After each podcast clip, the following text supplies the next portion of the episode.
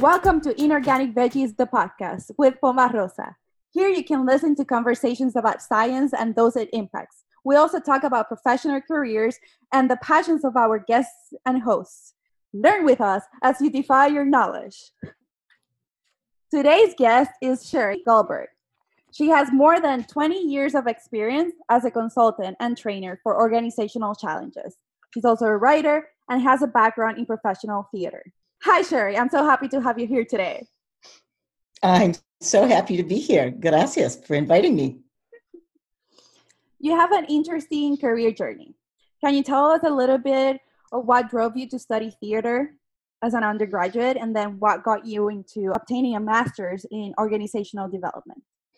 Oh, this is a long story. Uh, so uh, I always wanted to do theater, and what the first time I did a show, I was five, and it was a show that was done in my neighborhood. There were some teenage girls who every year would get the neighborhood kids together and do a production.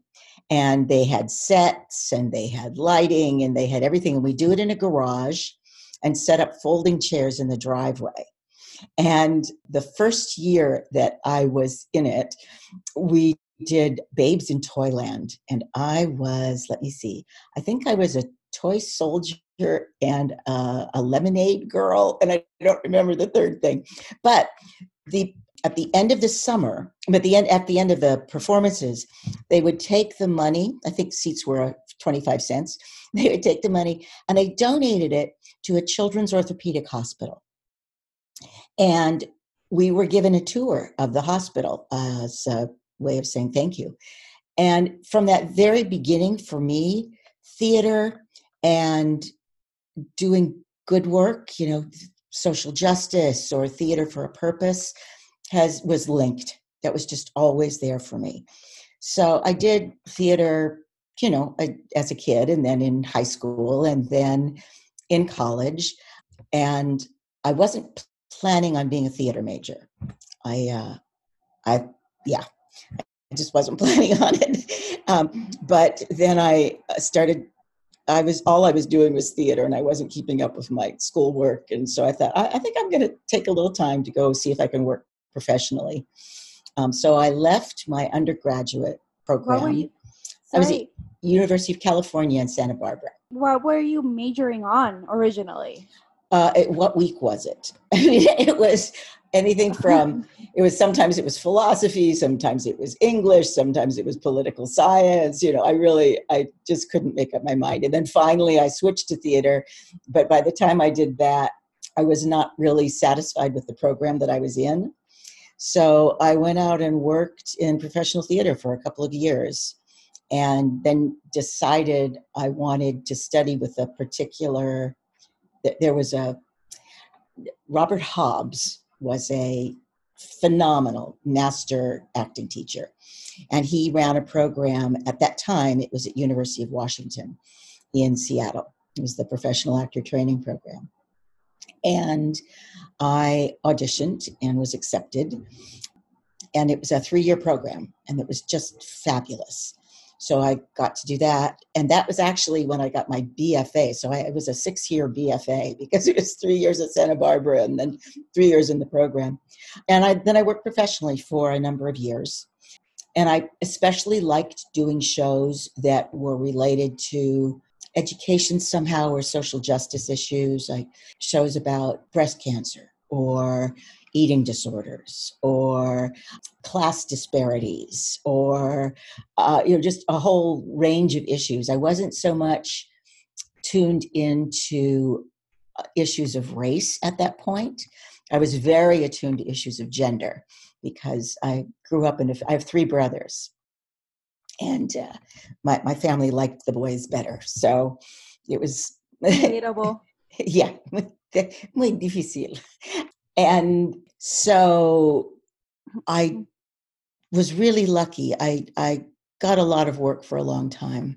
Um, oh, I started to say I wasn't really that t- tuned into race issues. I was very tuned into gender, and it is very much the case that there are more women in the theater world than there are men as actors, and there are more roles for men than there are for women. And mm. it is often the case, we used to call it the equity curse. If once one joined the Actors Equity Association Union, if you were female, typically, and I don't know if it's still the case, but I think to some extent it still is. So the number of actors in a particular cast that have to be union, that have to be equity, is determined by the size of the theater and the level of their professional, their income, um, the number of seats they have.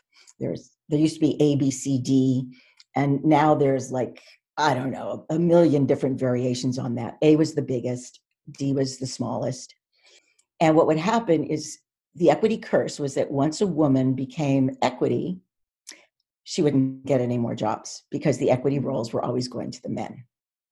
And that happened a lot. I, as I said, I don't know how much it still happens.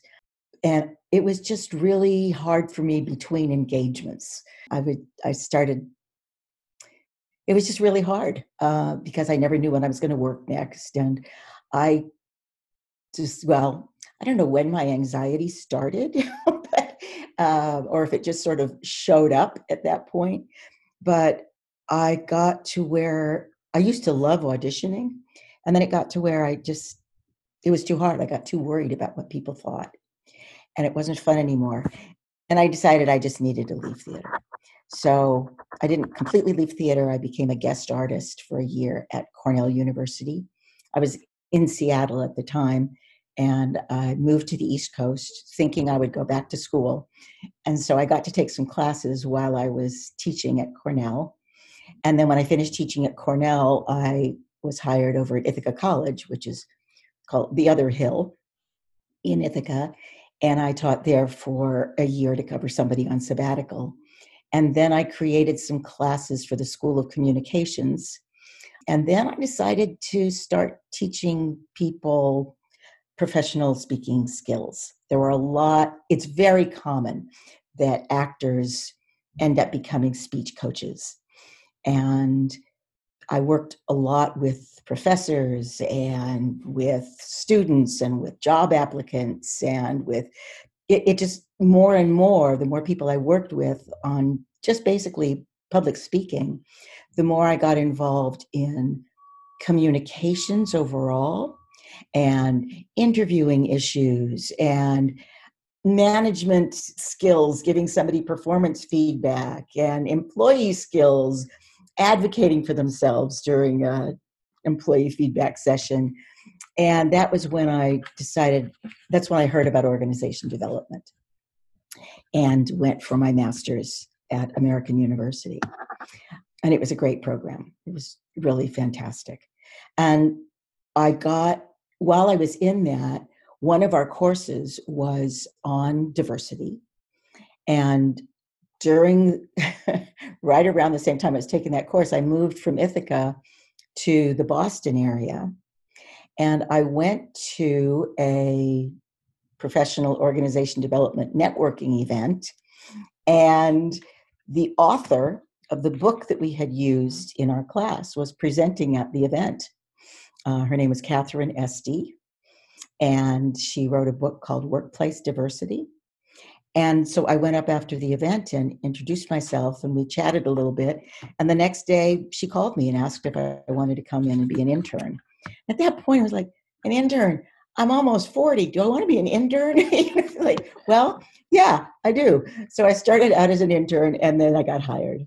And she was uh, not initially, but uh, I wasn't an intern for very long, an unpaid intern for very long. And it was absolutely a gift to get to work with Katharine Esty. She was, she's a, now she's, she's in her 80s and she's written a book. Oh my gosh, I'll have to look up, I have it, but um, she's gone back to being a therapist now and she works with people on aging issues.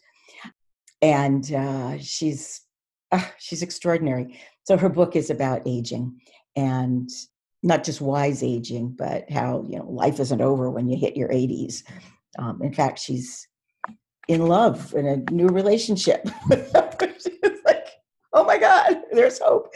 Anyway, she was a marvelous mentor. She was just terrific. And I got to do a lot of work. I think um, I found her book. Is the 80 somethings a practical guide to letting go, aging yes, well, it is. and finding unexpected happiness? That is her.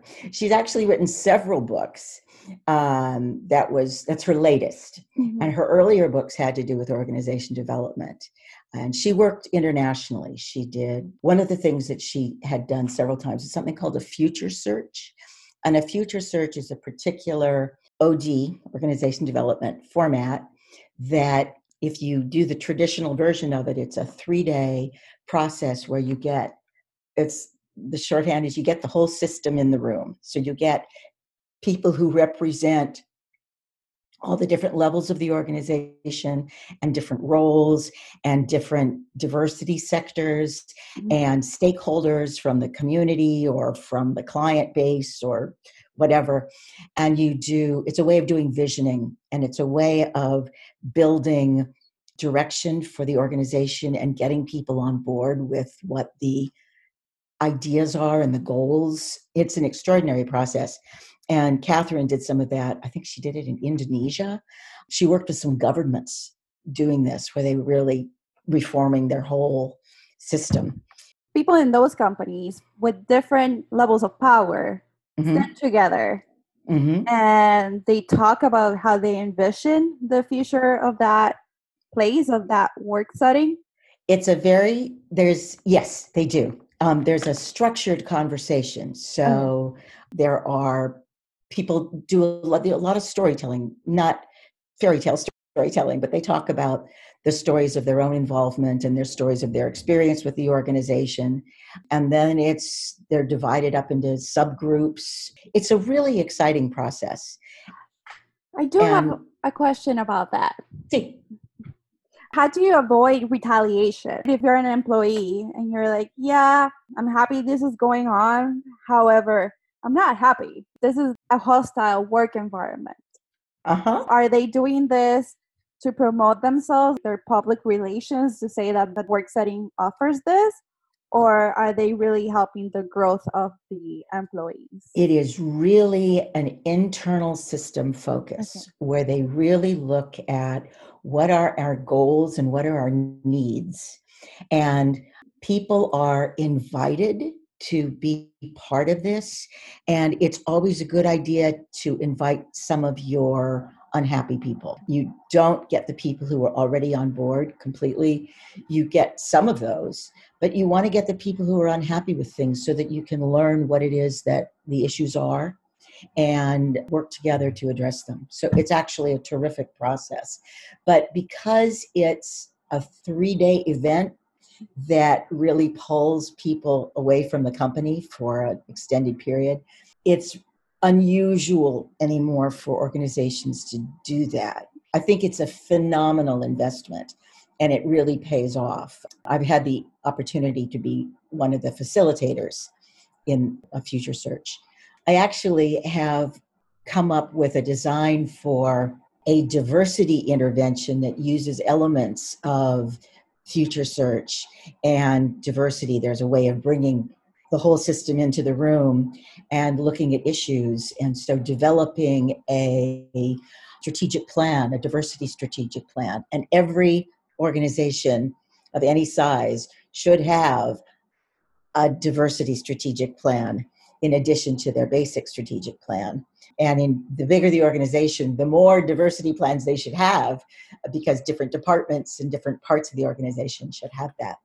Anyway, there's um, a really terrific way to get all those different perspectives in the room and strategize and brainstorm and address the needs of the individuals, the needs of the groups, the needs of the different demographics, and all of that in service of the purpose of the organization.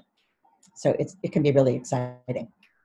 It sounds really amazing. I wish like academic settings did that, or maybe they do. I just haven't been involved in one of them. But I wanted to ask you within this context, what do we mean by diversity? That is a really slippery term. So I, I often say that one of the ways that white people, and I am one, keep dodging the bullet is they keep renaming things. So uh, we'll start to make progress and then they rename it. And so they get to sort of shelve whatever was happening before. Diversity now for the most part is commonly accepted as being there there are primary dimensions of diversity which are things that we're born into over which we have absolutely no control and I mean, yes, you can do surgery and yes, you can do things, but basically, so the primary dimensions are race, ethnicity, sexual orientation. And for a long time, people were saying, well, no, that's a matter. It used to be called sexual preference. But now there's, of course, there's the recognition that it's orientation, that it's something that is genetic gender identity. And that is one that it used to just be gender, it used to be just binary male female. And now they're recognizing that it's more complex than that. And yes, people can change their gender identity surgically or even simply cosmetically, but um, there is a gender identity that you're born into Mm-hmm. ability which has to do a lot of people think of it in terms of ability disability. Ability really has to do with what your body and your mind are capable of. So you know like say michael phelps. You know michael phelps is a phenomenal swimmer. He's built like a swimmer. He's really long and lean. He's got big hands and big feet and big flippers you know and he can really he's just built to go through the water really fast. It doesn't mean that he didn't develop the skills, he did. And he had the interest and he had a basic capability already. But other people like Danny DeVito probably never would have been a masterful swimmer, you know? So he had a, a different calling. And you think about Beyonce. Beyonce is an extraordinary singer. I could study my entire life and never be able to sing like Beyonce. It doesn't mean that she was born a brilliant singer, but it meant that she was born with the capability of that. And she really developed herself as a singer. So ability has to do not, not just with are you fully ambulatory or do you have some sort of um, are, are you working with do you have an impairment and it, uh, it also addresses mental health issues and it addresses all kinds of things. And people's ability can change in their lifetimes. Certainly, if you're in an accident or you have a medical event or something happens to you that impairs a capability that you had or changes it in some way. So it isn't that these eight primary dimensions stay the way they are it just means that you're you're sort of born into them. The other ones are age, and of course your age changes, yes, but you can't control what age you are. You have no control over that. And whether or not socioeconomic status is considered one of the primary dimensions of diversity is in question. I'm uh, in the camp that argues that it should be.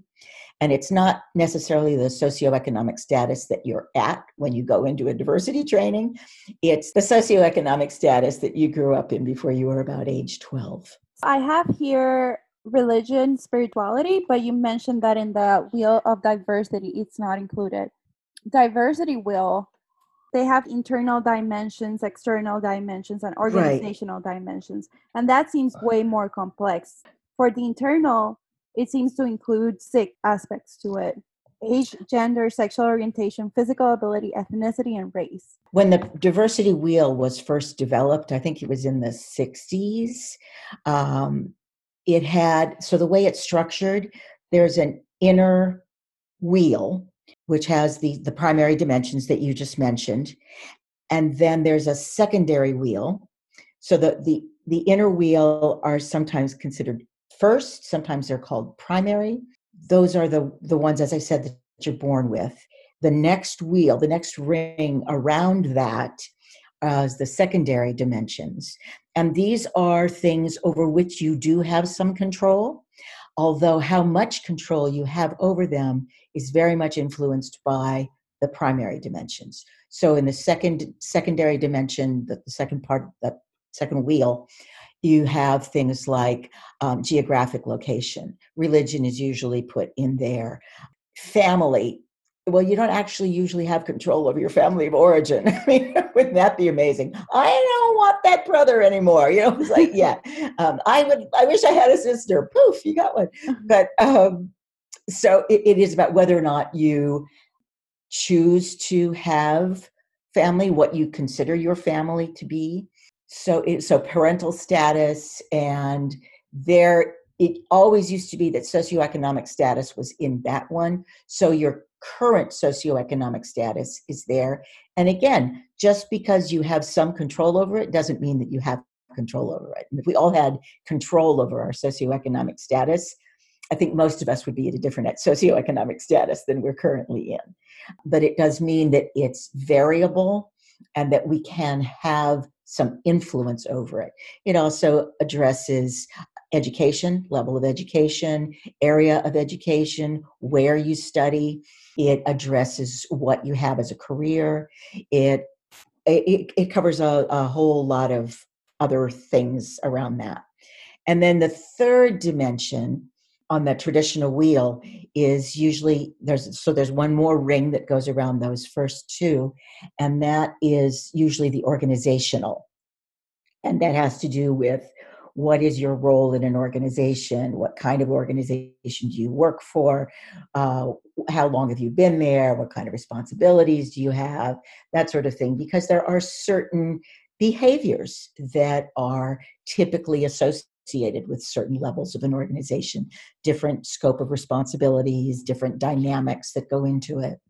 There, the wheel has had a lot of people.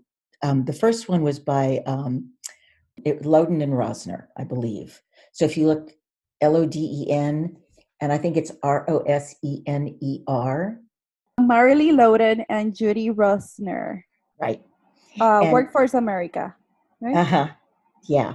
So they first developed the diversity wheel as a way of, uh, as a model for constructing how to think about all this. And it's a sturdy old workhorse. It has been around a long time. But as I said, variations have been made to it. And it, as I said, it used to be, it used to just be gender. Now it's gender identity, that sort of thing. And some things have been moved into that primary dimension that didn't used to be. And now, around the third ring of that wheel, often people will add a fourth, which is around the culture. And that culture can either be a local culture, it can be an organizational culture, it can be the country's culture, it can be, it, it varies. Um, so all these things interact, and all of these things contribute to our identity, how people see us, what our, our own assumptions are about what's appropriate, what the norms are in any given setting. And I find it infinitely fascinating. And one of the things about white people, and this is really coming up now, white people don't think of themselves as having an ethnicity or race. I should say a race. It's like, well, I'm not anything particular. I'm just what I am. And part of that, that's white privilege right there. It's that thinking that you're just an individual without feeling or being aware that you really have a social context that you've been operating in is part of not having to notice. And you don't have to notice because you have privilege. So when people say, "Oh, I don't even want to think about that anymore," it's like, well, you can choose not to think about that because chances are you live in a, in a community that mostly looks like you, and you have a lot more freedom of choice. So I like to say that voice and choice change depending on where you are on the diversity wheel. The more power and privilege you have, the more voice you have, meaning that you have more opportunity for input and people will pay more attention to what you say. And choice, as in you have more flexibility in terms of what you can choose to do or not. You think about what's happening right now with the pandemic. You know, who are the essential workers? Who are the people who are considered essential workers? The vast majority of them are people of color and people at the lower socioeconomic income level. They're people who are store clerks or sanitation workers or drivers of you know, people who are transporting goods or people who work on loading docks people who are cleaning the rooms in the hospital you know there there are people who's that driving buses they're driving taxis and it doesn't mean that white people don't also do some of those but you'll find more people of color in the back room at the restaurant where people can go and pick up their lunch than you will typically find white people. And yet, they don't, because they're essential workers, they don't have a choice in terms of whether or not they get to go to work. So they are putting themselves at risk because they can choose not to go to work, and then what happens? They get fired, right? And if they get fired for that, well, typically if you get fired, you get unemployment. But in this case, if you get fired, there are all sorts of disputes about whether or not people should be eligible for unemployment. So that's really complicated. And in the meantime, many white people, and again, there are white people who are at lower socioeconomic levels, and there are white people who are also essential workers. You know, not all doctors are not all doctors are white, not all doctors are of color, but there are medical providers who are of all demographics, and they're essential workers as well. So, but what happens is a lot of them can choose to be in a position where they're safer. They can live in a home that has more rooms or take a method of transport that is just them. They can drive their own car. Whereas the lower you are economically, the more likely you are to be in a very condensed environment, a concentrated environment with not much space and not much opportunity to socially distance. So the real, the economic disparities are really severely impacting uh, people of color, especially. And I'm sure you know that Black people have are the have been the most greatly affected in this country. And people say, well, why is that? Because of underlying health conditions. Well, isn't that something they have control over? That's like obesity, right? Can't they control that? There are all sorts of factors that go into that. And the disparities in our healthcare system are really being made more visible now to they've always been visible to the people of color but they're becoming more visible to the white people now. Sometimes when you don't fit the mold or the ideal, it's very difficult for you to reincorporate yourself. And mm-hmm. it's very difficult for you to succeed. And it depends how you define success. But in my case, how many Puerto Ricans have I met outside of Puerto Rico that have leadership positions in the US? Mm-hmm. There's some, there's some, mm-hmm. like there, there's there are Congress people, and but for example people that i've met in person that i say like this person is a professor in this institution that i'm working for mm-hmm. there's a mm-hmm. tenure professor or that mm-hmm. that person is a dean in that continental usa i have yet to meet anyone yeah and and then the same thing but the aspect of feeling represented it never occurred to me that never occurred to me until I came to the US. And mm-hmm. I didn't learn about the concept of identities until last year. Mm. I'm catching up, people. I'm so behind. Uh, I think a lot of people are catching up right now. Yeah. and a lot of people haven't even started to pay attention to it yet. So, yeah. yeah. So I'm probably going to cut that off. I don't know why I decided to say that. But I thought one of the reasons why I thought like this conversation was going to be very, very, very useful, not just for me, but for other people listening to it. There's a lot involved in all of this. And whether some people benefit and other people don't benefit from it, we are part of it. Yeah. And we can make the choice to not condone certain behaviors. How do we tie all of this together so that workspaces, homes, when you're out and about, you pay attention. Like, what do we have to pay attention to when we're looking at all of these different identities and privileges and diversity? Right. So you just touched on a lot of really, really important things. One thing I'll say is that so we talked about diversity as around identity. Inclusion has to do with giving, you know, in um oh inclusion has been called. Sometimes it's respecting sometimes it's been tolerating sometimes it's been celebrating diversity. But inclusion is really giving people equal voice. And their ideas mattering. Their their contributions being considered important. Right. So inclusion is all about the norms and it's all about you just you you have all these capabilities you have these skills you have this intelligence you have whatever it is you have and are you given the opportunity to bring those to the table? Are you listened to? Are you cared about? And then that third piece that's come in most recently into the consideration is equity. So you, we don't say diversity, inclusion, and equity because that's die, right? So hmm. we say diversity, equity, and inclusion.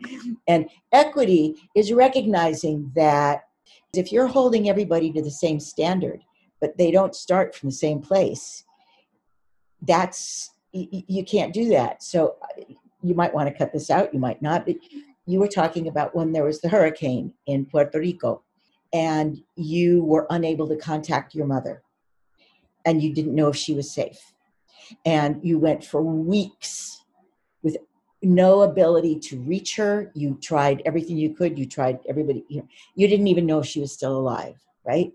And during that time, you barely slept it was exhausting. Finally, you had a friend who had a friend who had a friend who mm-hmm. went and found your mother and found that she wasn't healthy, but she was alive and she was safe, right? And after you got that news, you overslept for a recruiting event. You hadn't slept for weeks. You hadn't had a good night's sleep for weeks. You'd been dealing with this personal crisis. But when you tried to explain that at the recruiting event, that was all dismissed. Mm-hmm. That's a lack of equity. Yeah, and I've seen it looking back who gets excused or right. who gets whose behavior gets justified is very limited. Right. And so the unconscious bias that is very probably driving a lot of that is well, as a Puerto Rican and as a woman, you're probably not that good at science anyway. And you're probably not as smart, and you're probably not going to be as successful. And this is not something that people think about consciously. It's just an assumption that has entered their brains because of the cultural conditioning.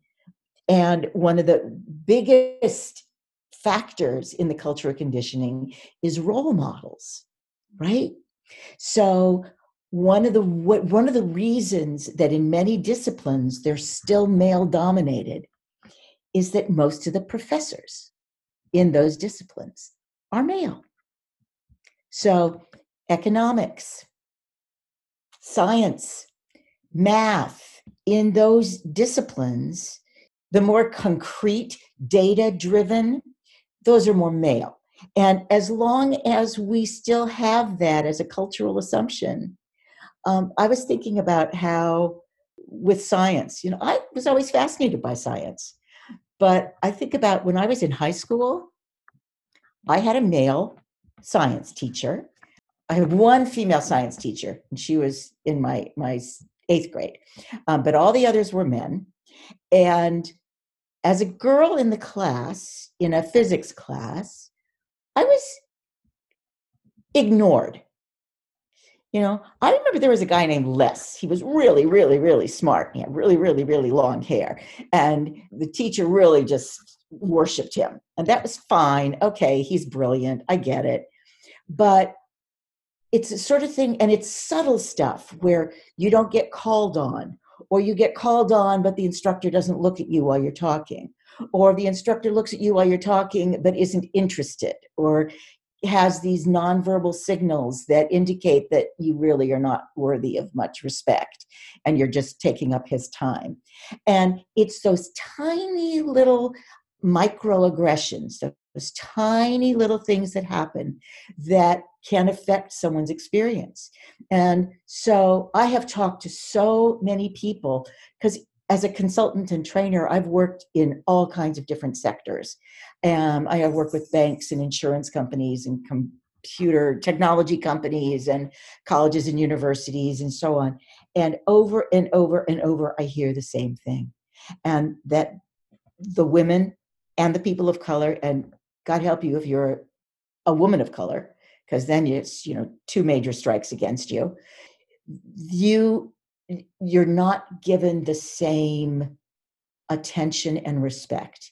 And in fact, there is often an active campaign to encourage women not to go into particular careers because, well, you're not going to be that that successful. Finance, high finance, mm, you know what? It's a men's. It, men are more comfortable there.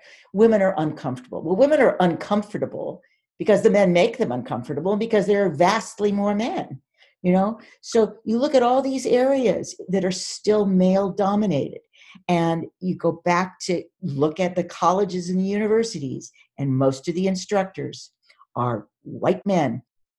And again you know this is a broad generality. It also happens to be largely true. And then when you think about people of color who get on a faculty what happens? What happens to them? Okay, great. This history department just acquired this remarkable professor of color. Terrific, brilliant person. Well, there aren't that many students of color in the at the college or university. And who do they go to when they need support? They go to this guy. So this guy has a whole lot more people coming to see him and asking for help and needing support than most of the other professors, right? So there's that demand. And oh, yes, we need a person of color on this committee and on this committee and on this committee. And we need him on the, we need him in the photo op, you know, that shows that we're really inclusive here. Mm-hmm. So the person of color or or the woman, you know, or both, becomes is, more. If, if there's the so many more demands on them, so many more demands on them, and they are not typically accorded any kind of respect or compensation, or that's not factored into their um, their portfolio when they're being considered for tenure. And so, very often they fail. And one more thing about that, also, that if if there isn't a differential built into how they are evaluated if you've got a lot of students who have all that unconscious bias and they're sitting in a classroom and they don't see this professor as being as good as the people they're accustomed to having the white men you know on an unconscious level they may be grading that professor lower. And that's going to affect how they get evaluated. There's so there's so much complexity, as you said, so many intricacies and so many different things that factor into the whole equation. Yeah. So who do we include as people of color? Who is a person of color? I remember the first time that I heard a similar phrase. It was a professor that asked me, How does it feel to be a woman of color? But when I first came to the US, I was confused. I was like, Well, there's African. Yes, I have indigenous. Yes, I mean, there's some white. I was the nightmare for whoever was trying to figure that out. I was checking a whole bunch of things because I didn't understand what it meant. And I still don't fully understand. I think now is a social construct and that's how I'm perceived there's more to it. But at that point, I was like, are they having an identity crisis? Because I don't have it.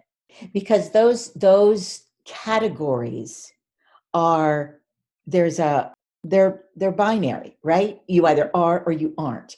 And that's ridiculous because very few people are all one of those categories, you know?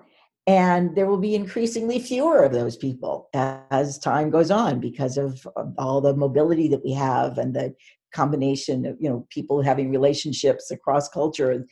It, it's so the, the weird thing about diversity is that it means absolutely nothing and it means absolutely everything.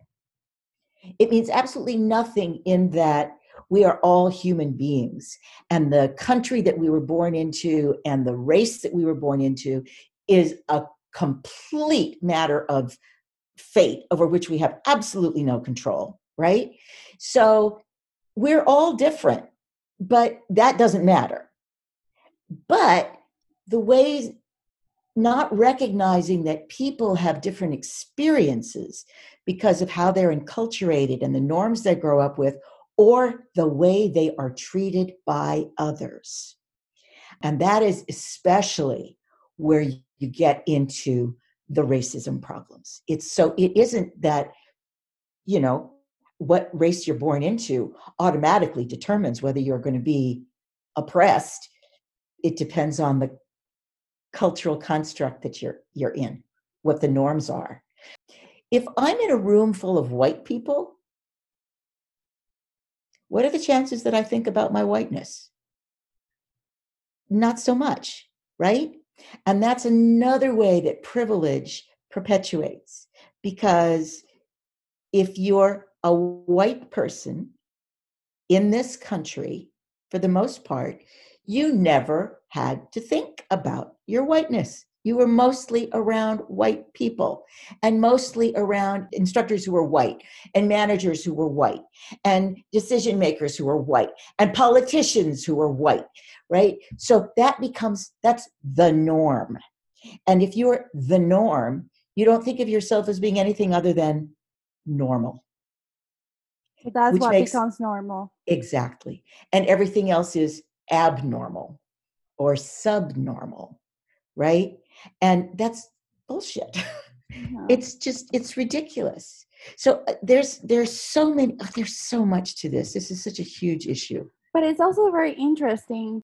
So when when all right, right now when there's been this huge this this whole surge of protests about police brutality and the recognition of the ways in which people of color especially black people are are treated differently from how white people are treated by the police. And not by all police but it's you know by and large most. There's a whole lot of white people out there who want to get woke real quick you mm-hmm. know? They say well i want to do something. I want to change this. I want to make it different. And they don't know what to do. And it's like how can they help?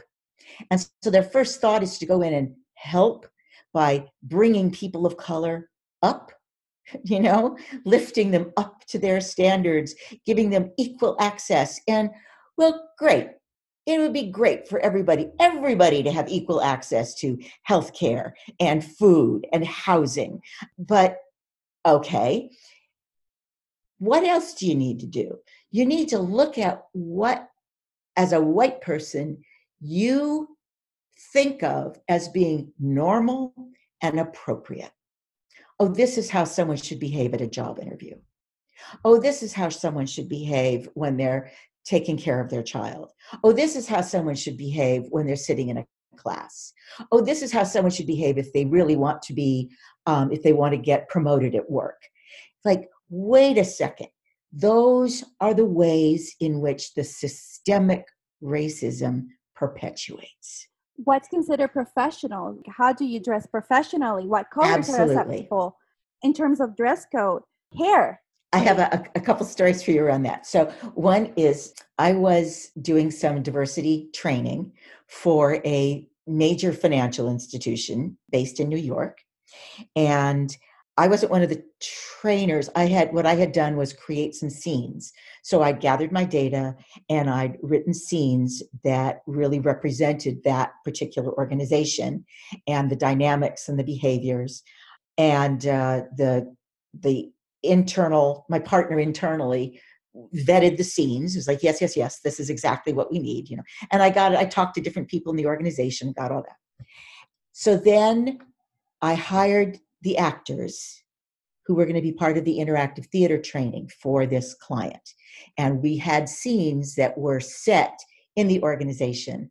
And the actors were all fully backgrounded on what their character was like and what their what people people will usually when when I do this work in organizations, often they will think that the actors are actually employees at that organization because they really they're good, they get it, um, and we study up and we do our research, um, and so they do the scene and then they stay in character, and the audience, the participant group, will ask them questions, and for one group that when we did our our pilot session there was uh, one of the actors that I had chosen was a white woman who was she wasn't thin, she wasn't a size six, and she didn't have straight hair. And when the q&a came when people were asking questions they just ripped at her because she wasn't professional.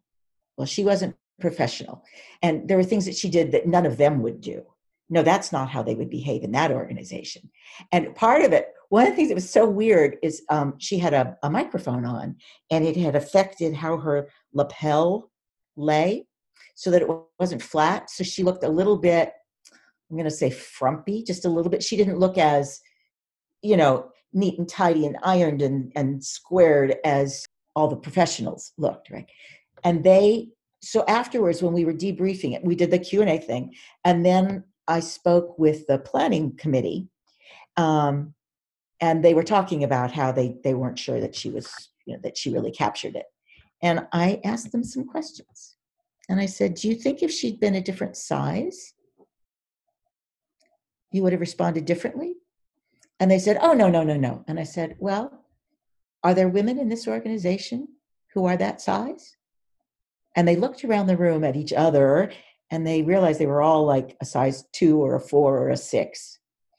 And I said, if her hair were straight, would that have made a difference? And they said, no, I don't. Oh, wait a minute. People do treat me differently when I straighten my hair. None of them had hair that was wavy or curly or anything. It's all straight. And it's like this was a diversity training, right? And yet, even within that, they had their standards that had to be a certain thing. And it was a really difficult conversation that I had to have with the actor about what they objected to. She went out and bought a different suit and wore her hair differently. And it completely changed how they reacted to her she did everything exactly the same. But we're ta- that's just the absurdity wow. of it all, right? And I had a, another thing I was going to another. Oh yeah, years ago I was teaching when I was teaching um, at a college. I developed these courses for the School of Communications, and it's a very famous school of communications. They have they've had some very famous broadcasters come from that school, and I'm not going to name drop because that'll out them. But uh, I was teaching classes in text interpretations like how do you make this news story? How do you make your delivery match what's happening in this story? How do you give it that? And how do you make a sentence like what's in the road ahead? different from what's in the road ahead? You know how do you how do you how do you understand how your inflection can change the meaning of a sentence. So I was doing classes in that. And the dean asked me to come in and he said, "Can you do something with our with those students who who don't sound professional?"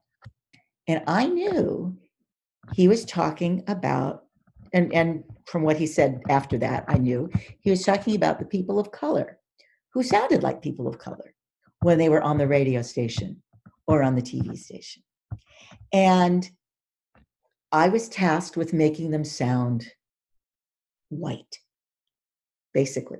And if you think about it, if you think about all the newscasters that you listen to, if you listen to any of them, no matter what color they are, 95% of them, well, most of them are white already, but 95% of them sound white. You don't hear any kind of an accent of any kind. And that's ridiculous. It's ridiculous. But again, that's all part of the the um, the non-inclusive behavior and the challenges that people of color and often women or people from another country face because they don't sound professional. When we talk about people of color, is it anyone that is not white? Like, right. To go it, back to that question, you asked that question. Does that include Black people, Indigenous people, Latinos from different nationalities, people that have immigrated from other countries, whichever they might be? Pretty much everyone. So, so there's kind of an official definition okay. of what's white and what isn't white. Like, mm-hmm. are Asians white? There are certain categories that are considered mm-hmm. white. People from England, they're white. Oh, but what if they're black? Oh, gee, what do we do about that? you know, mm-hmm. well, then they're black, mm-hmm. right? Um, people from France or um, from Germany or from Sweden or from Norway, they're white. You know, so those the, the people who have Caucasian, their skin looks white. Mm-hmm. And then anybody else, you know, from a South American country, from Asia, from some of the European countries. Um, like, are Italians white or of color? Are Spaniards white or of color? People sometimes don't know what bucket to put them in. Mm-hmm. And sometimes, if they're light enough skin and they can learn to sound white, which is like flat, generic American, they can pass. And then do they choose to pass? Or, and that's a real, you were talking earlier about that whole issue around assimilation and around um, and all of that. It's it's really complicated, and as long as white con- continues to be seen as the gold standard, it everybody's screwed. Yeah. it's really and the, the other concept that I struggle understanding is the concept of white passing. Then when I have like work interactions, and even in some stores, when they hear me talk, I automatically get, Do you want a bag? oh, God. People start talking to me slowly. You're you're living an experience that other people are giving you. So you're clearly, as we say in New England, wicked smart, right? I mean, you're really to, to have achieved that. Um, I, I would not even attempt a PhD in biochem or biomedical sciences or any of that, right? That's just not how my brain works. So you're obviously really, really bright. And it's not that I'm stupid, it's just that I don't have that I don't have that innate ability, and I also was that skill wasn't developed. And anyway, blah blah blah. So it's ridiculous that people treat you like you're dumb. It's just ridiculous. Yeah, like less less capable than. Yes. It's absurd. Can you imagine growing up being told that all the time? Yeah. And then to realize that there's people here in the continental USA that are told that by society. Right. Constantly. Think about think about students who grow up, let's say in this country, who grow up in underfunded schools. They grow up in crowded classrooms. They grow up where they don't have current textbooks. They don't have any of that. Do they have guidance counselors who are encouraging them to apply to college? Hell no. Mm. Right? And so it that that loop just perpetuates. It becomes that it's that vicious circle thing. So many different things. I mean, there are ways in which when you were asking earlier, you know, what do I mean by diversity? Every single human being is diverse from i mean they they have ways in which they're similar to other people and ways in which they're different every single one and you know as i always said we are similar in more ways than we are different um, the ways that we're different have to do with our cultural norms and how our thinking was shaped and um, how much one, one of the biggest factors in how inclusive people tend to be is how much they grew up around people who were different from them. If you were exposed to a lot of difference in your younger life, then the likelihood that you'll be more inclusive as an adult is greater. And it's why typically, you know, you look at the you look at this. I, I saw a statistic recently about the pandemic where it was saying that there are well, how, how did it go? Democrats were more likely to get the coronavirus. This was a couple of months mm. back. Like, well, wait a second. What? Well, what they were actually saying was that most urban environments eh, tend to be more demographically mixed. And at that time, there were more cases of coronavirus happening in the urban environments. Oh, and oh, by the way, a lot of people in those urban environments tend to be Democrats because they have come to recognize the value of people who are different from them. Um, so it was like, wait a minute, more Democrats get the coronavirus? Like that's you're just skipping a couple of steps there in your logical explanation of that right? Yeah. It's really it's crazy. Actually, there's a um, there was a PBS series that was done a number of years ago that is absolutely fascinating and absolutely I think essential for everybody and I wish they'd show it again. It was called Race: The Power of an Illusion. Mm. And they talk about who got to be white and who got to decide who got to be white. But one of the episodes they have in there is about how the real wealth gap really started. They're talking about after World War II, who was given who was given support in buying homes and who wasn't. And it's mind blowing when you start looking at, when we're talking about systemic racism, when you start looking at the policies, the official policies so some of the systemic racism or, or bias or bigotry, whatever, is, and those are all different things, but related. Some of those are official systems with policies, and some of them are sort of uh, just the, um, oh, what's the word? I don't mean unofficial, just lifestyle, behavioral, cultural norms that, and it's, uh, right, it's crazy. So I thought about the comedian Hari Kondabolu. Do you know him? No. Okay, so his first name is H A R I, and his last name is K O N um, D A B O L U. And he was born in this country to parents who had immigrated from India.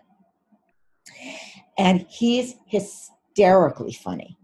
And he talks, he has this one routine where he talks about how you ask a white person what they are and they give you a math equation.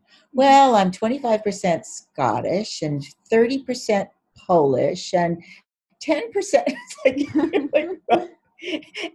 and he's got a he's got a uh, I think his his album is called is it waiting for 2030 waiting for 2045 the the year in which it's predicted that whites will no longer be dominant when there will be and already there are so many more people of color.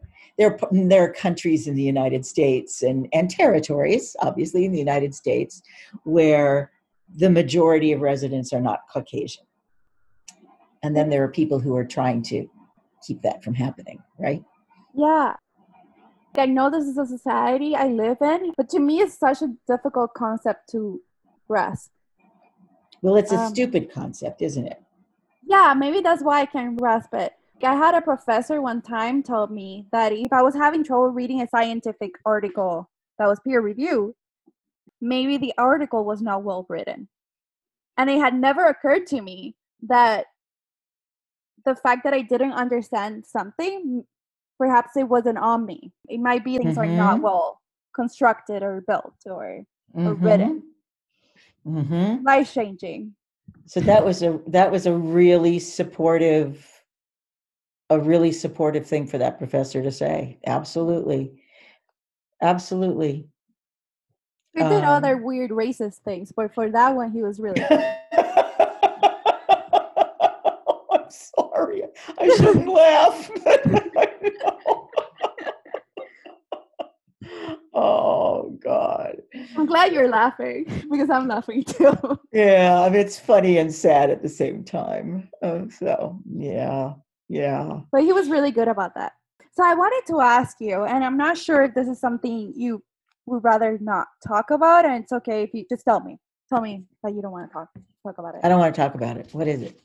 so you mentioned that you're Jewish, and I was yes. wondering if your Jewish identity also influences your interest in diversity and inclusion beyond your gender identity, which you mentioned before was driving some of the observations that you were having as an actor?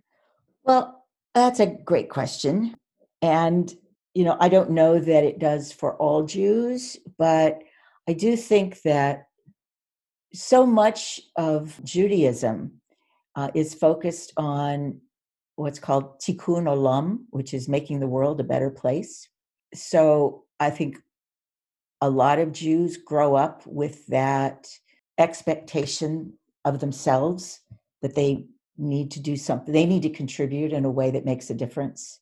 And there's also, it's part of Jewish tradition that we we argue with God. I mean, we like, all right, God, what are you doing up there? You know, there's there's a there's a questioning things and wrestling things, wrestling with with text and wrestling with beliefs. So so it's not unusual that you will see Jewish people in positions where they are challenging the dominant culture. They're challenging the norm.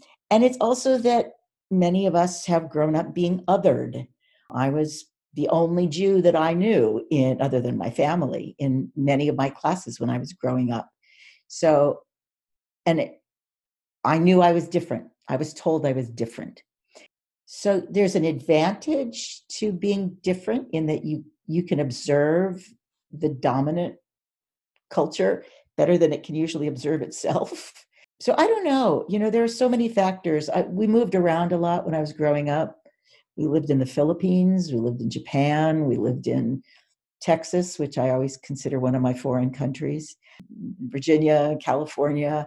And then when I was doing theater, I I lived in a lot of other states. And so the opportunity to sort of see a range of differences and recognize that there wasn't a an absolute one right way best way norm that that was part of my growing up as well although my mother was a republican so you know i don't know what can i say um, yeah but but uh, my three brothers and i are all very definitely liberal sorry i'm laughing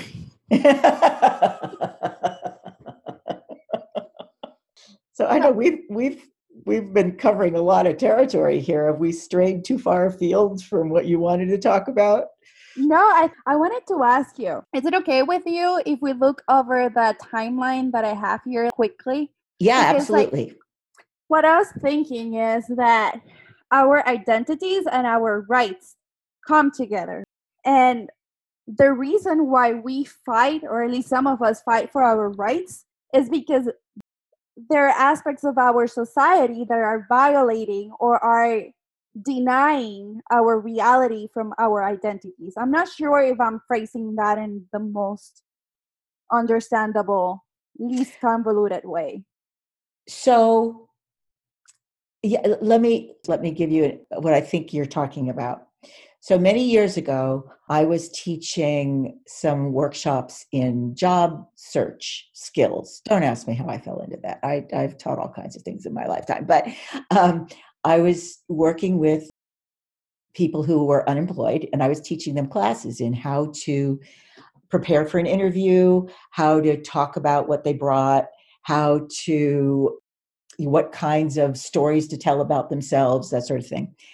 And they were great classes, if I say so myself. Hmm. So, but but I did something really stupid the very first time I taught it. I started out, you know, with the assumption that I had a question that would help people get in touch with what they really cared about most and what they really loved doing. And that from that point, they could then think about what kind of job they wanted, right? And I said, and this is a pretty common question to ask in that kind of a situation. I said, if you won the lottery, let's say you won the Powerball lottery, and you no longer had to worry about money, what would you do? Well, most of the people in my group were people who had gone to college. Most of them were white.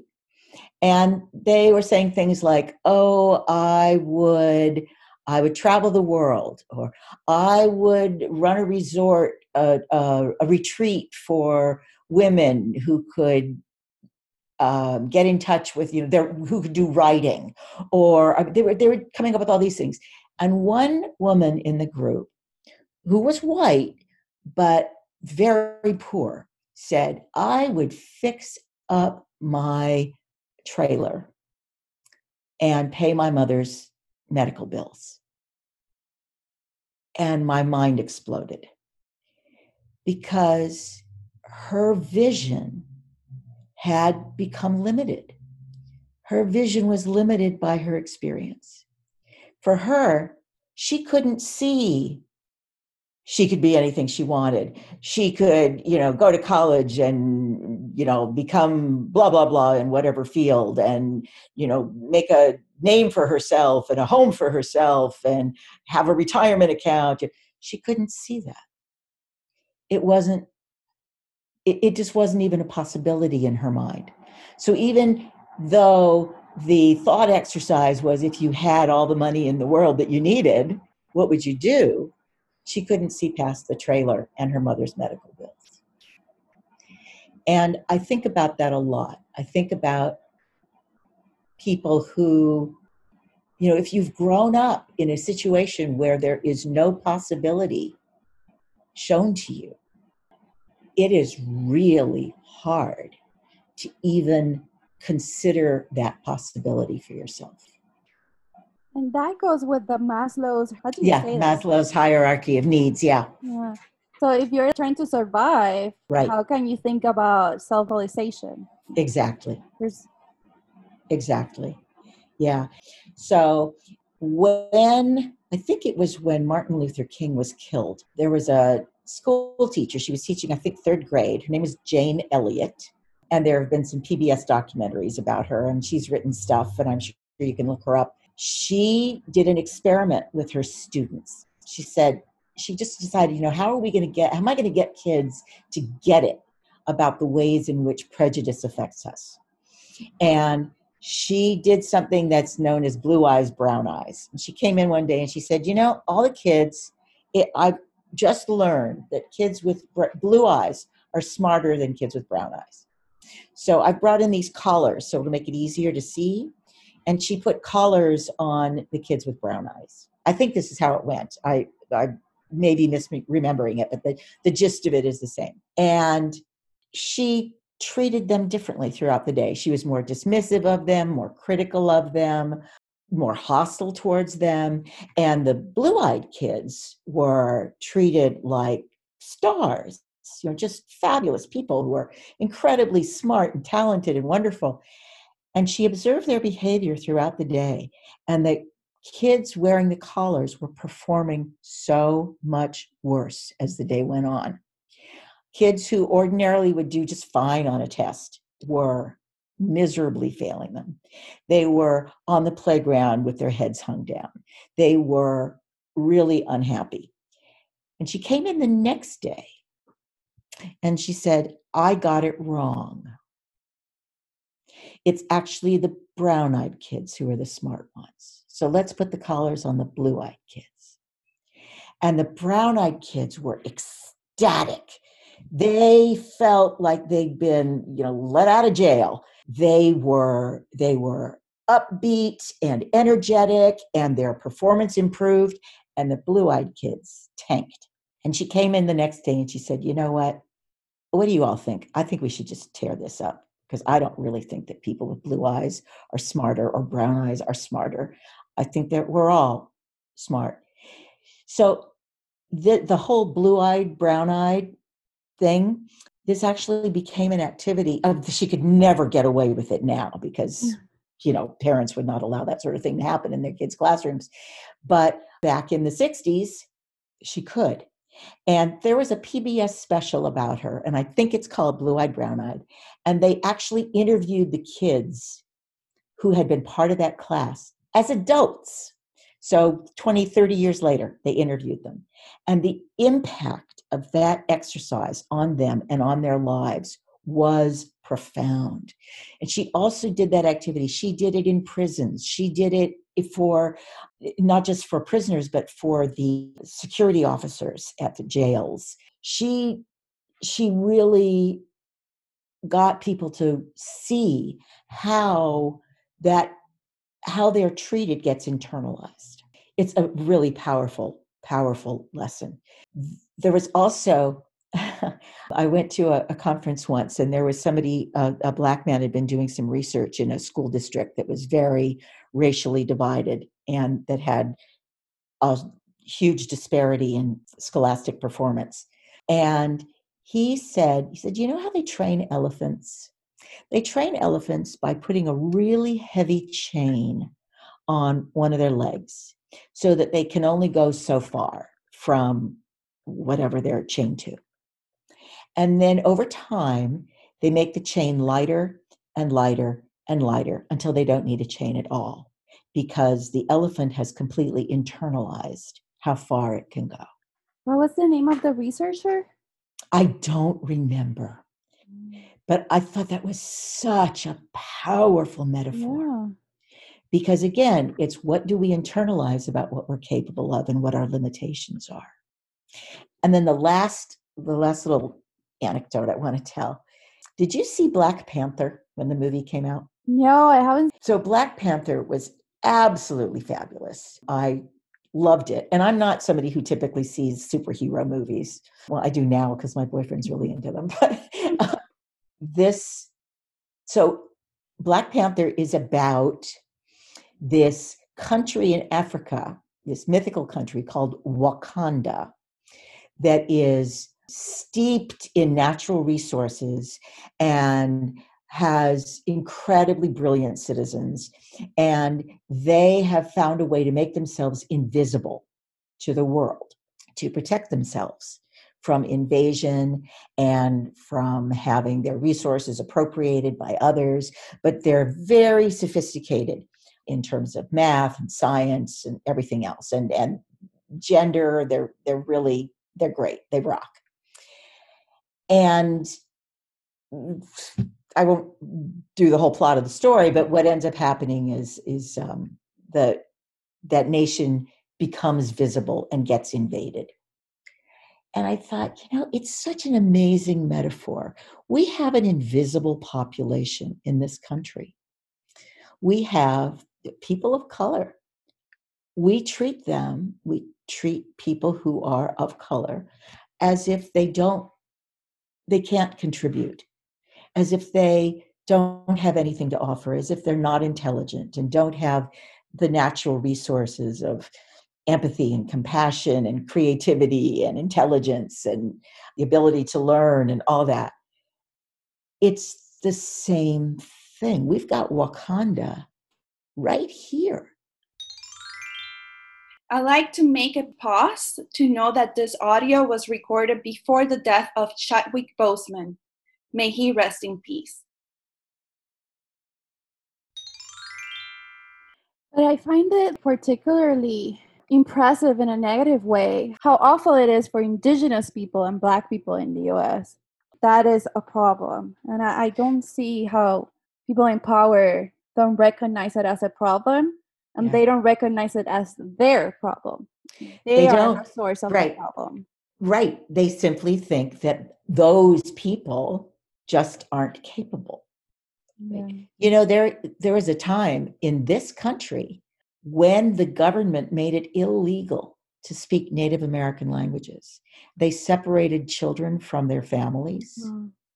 They imprisoned parents or children who were speaking whatever Native American tribe tongue they had. They, it was beaten out of people. What impact you think that's going to have? You know, they were successful. They were successful in pretty much eradicating that identity as a as something that people had pride in and could be successful as. And it, it's also the way we we're educated in school. I grew up with the notion that Tainos, the Puerto Rican indigenous people, were no longer in existence. And now I wonder did any Tainos survive? And where are they? Where are they? Maybe some of them were able to escape. Yeah. And I don't know, for my Taino heritage, I don't know their names. I don't know their names from my West African heritage. I don't know their names.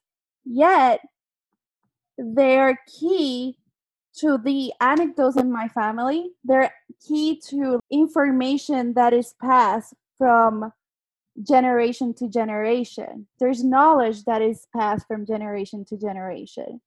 And yet, the names of those people that were part of those generations, I don't know. I Yeah. know some of the Spanish names. I do not know the names from the slaves that I come from. I do not know the names of the indigenous people I come from. And that Mm. to me is a way, I mean, that is oppression, but it's also genocide. It's also murder. It's, like, uh, I just, Exactly. I was just going to say that. It's- Exactly.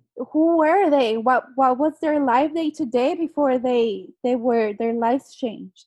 I have some books that I've read, but is that true? I don't know because I don't have contact with them. It's mind boggling that this reality that feels like science fiction, it's not. It's Yeah. not science fiction. It's It's real. it's real. Yeah. And I remember one time I was having dinner, it was my birthday. This is the only time I saw this guy. But I told him, I don't think the US is good to immigrants. And his response was, What do you expect? The US federal government is awful to their own people. Yeah. And I was like, Shit. And then he told me, like, you're Puerto Rican, you should know. And I had not I had not thought about that because as much as I criticize other people that they see sometimes privileges that they don't have, I also had my own made up privileges that I didn't have. Puerto Ricans in Puerto Rico cannot vote for the US president. They don't It's have voting insane. representation. It's insane. Yeah. It's that- insane. this is right now. We're not talking about the past. Right no, I know. I Right. know. the US House of Representatives, none of the five inhabited US colonies have uh, a voting member. It's just insane. So it's taxation without representation. It doesn't matter the population sizes of these territories or colonies. We all have our different needs, right? So Yeah. even in current times, and that's something had he not made me aware of, I was like, shit, yeah, he's right. He's right. Yeah. Yeah, and by growing up, I was fed this American dream. I'm not sure if it was advertisements or local TV showing shows from the US that were translated by the same people. They all had the same the same voice translated to Spanish. I was constantly told, not by my parents, but by other people, and that included aunts and uncles, that the US was better Yeah. It you- comes like from we are savages. The. U.S. is better. That's where Hollywood. the civilized people. Yes, that's where the civilized people are. That's where all these great things are. And I don't get the part like if I go to a mall here, I'm probably gonna find more things than what I find in Puerto Rico. But and you might find more work opportunities. But why why is the notion of somewhere else being better necessary? I don't think it's necessary, but somehow we're fed that notion. Yep, I agree. So I thinking maybe you can uh, quickly promote what you do so that people can find you. My business. So I talked a little bit about it earlier. I my business is called Dramatic Results. You can go to dramaticresults.net and you can see it. What I do is focus on uh, respectful workplaces. I help organizations, whether they're colleges or universities or private sector organizations, you know, technology or food manufacturing or whatever, um, work with them on becoming more aware of what diversity means and what it is, looking at their systems to help them see if there are ways in which intentionally or unintentionally they're disadvantaging people. And then also do i also do training for those organizations and the training that i do i have two favorite methodologies one of them is the interactive theater that i mentioned before where I create scripts that are based on the reality of that organization and bring in professional actors. And what it does is enable when we do these performances, the actors then stay in character and dialogue with the participants. And it enables the participants to see things from another perspective. So, for example, there's a scene that I've written in which there's a very eager young woman of color who comes to interview for a interview with a white person who is hiring for a technological role. And it isn't always tech. Sometimes we change it to a different you know depending on what the um, what the sector is that the training is in. And the interviewer keeps mispronouncing her name and so she corrects him each time him or her sometimes we do it with a white woman doing the interviewing. And three times her name gets mispronounced, and three times she corrects. And ultimately, what happens is the interviewer decides that she's just too pushy, that she's inappropriate, she's unprofessional. She's there are other things that happen in the conversation, and then afterwards, when we have the participant group conversation, it's amazing because I'll ask, you know, how many of you think it was inappropriate for characters, usually Aisha, to correct the hiring manager. And a few hands will go up. And I'll say, how many? They'll say, no, it was perfectly appropriate for her to do it once.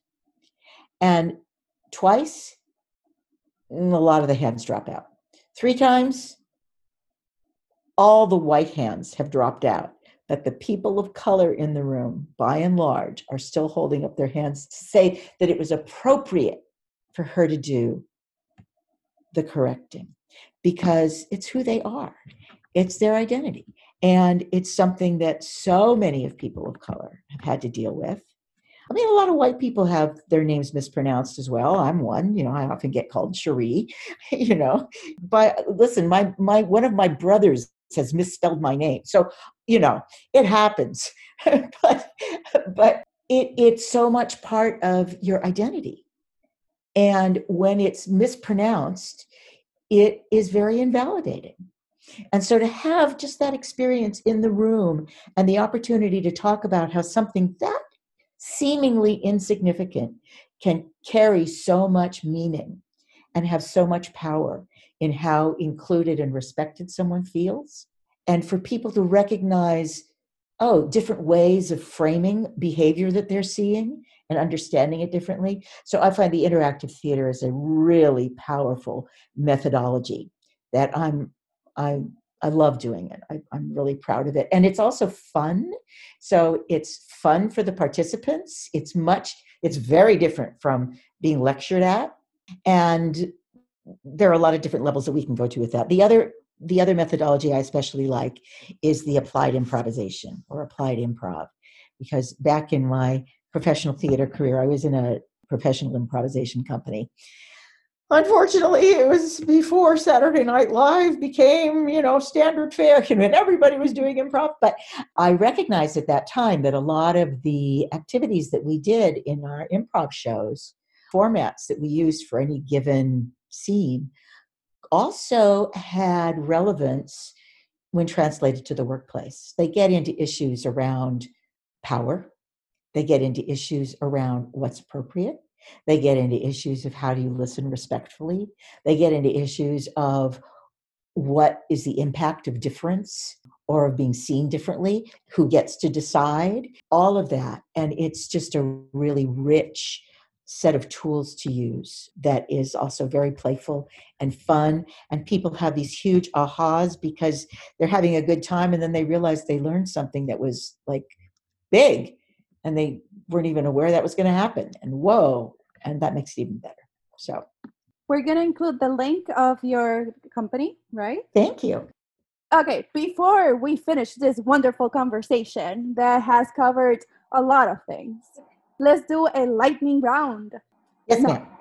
So, one, what fruit will you be in Spanish if you were fruit? Oh, uh, creo que uh, would be a piña, a pineapple, because um, I can sometimes be a little prickly, but I'm actually very sweet. And and that I've got a really strong core.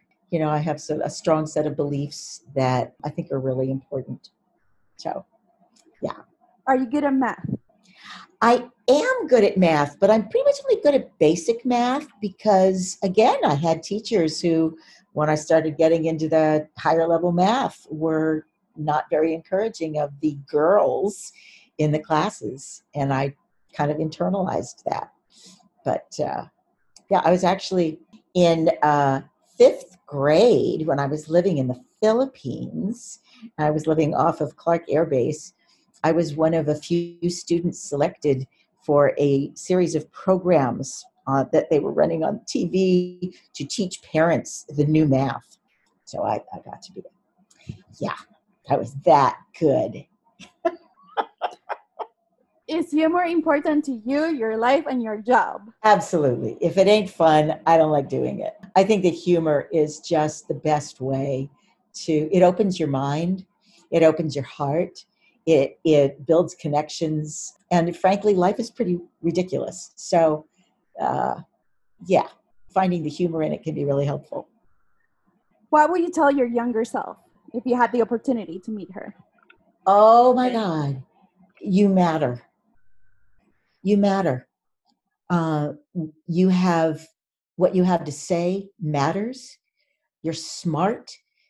What you have to contribute has value, and uh, hang in there.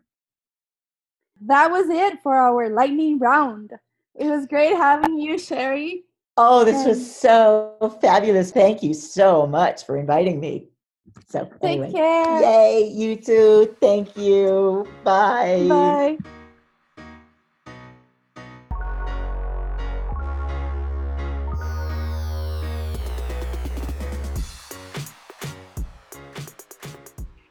Poma Rosa here again.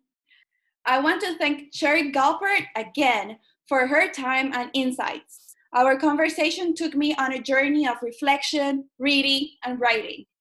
And now we're finally ready to release this episode after two months and five rounds of editing alongside my Rambo Talks co host Melocoton. And we hope that you find the episode as informative as we did. Sherry helped provide a name to things I've experienced, but don't know or didn't know how to verbalize. When I tried in the past to talk about them, seeking to sort out my thoughts, I was received by gaslighting, which was not the case with Sherry. I appreciate this conversation. I hope you do too. You might wonder why, if this is a science podcast, we keep on talking about quotes unquote other things. If that's the case, let me give you a reality check. Science, or anything human for that matter, does not happen in a vacuum. Systems of oppression and the diversity wheel are relevant to science. For instance, systems of oppression are part of our decision making even without us openly thinking about what they are. They are a part of our social norms and cultural assumptions. Systems of oppression are ingrained in each social context and organization. They are part of every step of decision making for things like what are acceptable behaviors, who has power, who has leadership positions, how studies are designed, who is included in the studies, and so forth. Have you ever wondered whose pain or even just discomfort you consider important and why? For real, not the story you tell other people. I invite you to get uncomfortable. Don't worry, you won't break. In a society where feeding our egos and toxic positivity are encouraged, sometimes we need to take a step back and reassess what decisions we make daily and why. You know, maybe it's time to redirect our thoughts and actions. As for my part with this podcast, let's continue having candid conversations with interesting people to defy our knowledge and revitalize our minds. To our listeners, thank you for supporting Inorganic Veggies. Follow us on Instagram as at Inorganic Veggie. If you find value in our content, please share this episode with other people and leave us a five star review on Apple Podcasts. Before I go, I do want to put something out in the universe. I'm looking for someone that does research on internalized oppression, assimilation, and colonialism as they relate to Puerto Rico so that I can invite them as a guest for a podcast episode. While at it, I also want to talk about displacement and marginalization of Puerto Ricans. Until the next episode. Ciao!